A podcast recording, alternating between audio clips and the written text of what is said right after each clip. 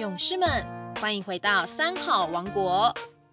有个故事，我想说给你听。各位亲爱的大朋友、小朋友，大家好！又到了我们听故事的时间喽。我是台南市南化区瑞丰国民小学的校长庄荣子。今天校长要跟大家来说个两个和尚的故事。从前有两个和尚，分别住在相邻的两座山上的庙里面。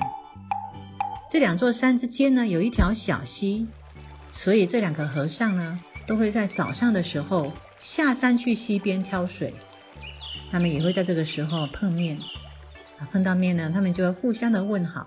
久而久之呢，他们就成为了好朋友。这样日复一日，年复一年，每天山上山下的相遇中。不知不觉就过了五年。突然有一天，左边山上这个和尚啊，他没有下山去挑水。那右边那座山的和尚心里就想：哦，他大概睡过头了，所以也没太在意，自己一个人挑了水就回来了。等到第二天，左边这座山的和尚还是没有下山挑水。哦，连续好几天都是这样哎。一个星期过去了，还是一样。就这样过了一个月。一个月之后啊，右边那座山的和尚他终于忍不住了，心里面想：嗯，我的朋友可能生病喽。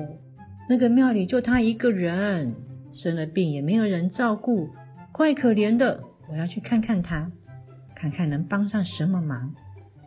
嗯，说去就去，把看望的东西拿一拿，他就爬上了左边的这座山，去探望他的老朋友。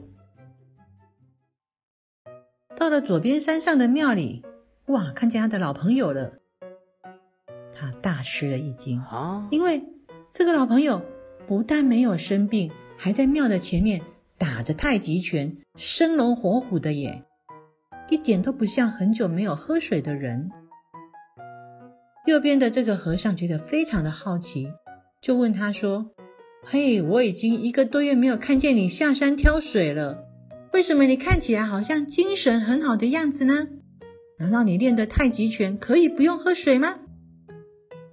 左边这座山的和尚笑着对他说：“来来来，我带你去看个东西。”右边山上的和尚跟着他走到庙后的院子里。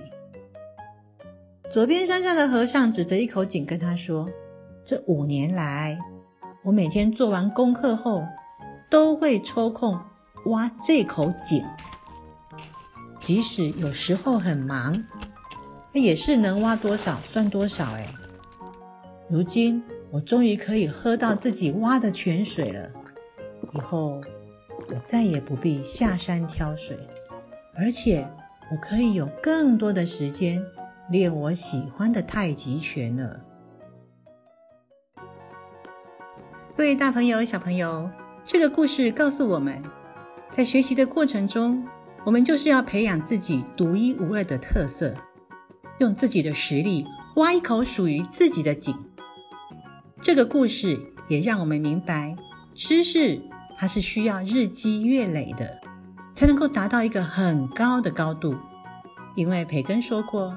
知识就是力量，现在不辛苦，以后会更辛苦哦。因为昨天的努力就是今天的收获，那今天的努力就是未来的希望。和尚挖井的过程告诉了我们，人和人的差别就在于，除了上课或上班的那八个小时之外，还能够认真的把剩余的时间。花在有意义的地方，就可以创造出属于自己与众不同的价值。好啦，今天的故事说完啦，期待下个礼拜三我们能继续在空中相会，继续听故事，跟故事中的主人翁好好的学习哦。拜拜。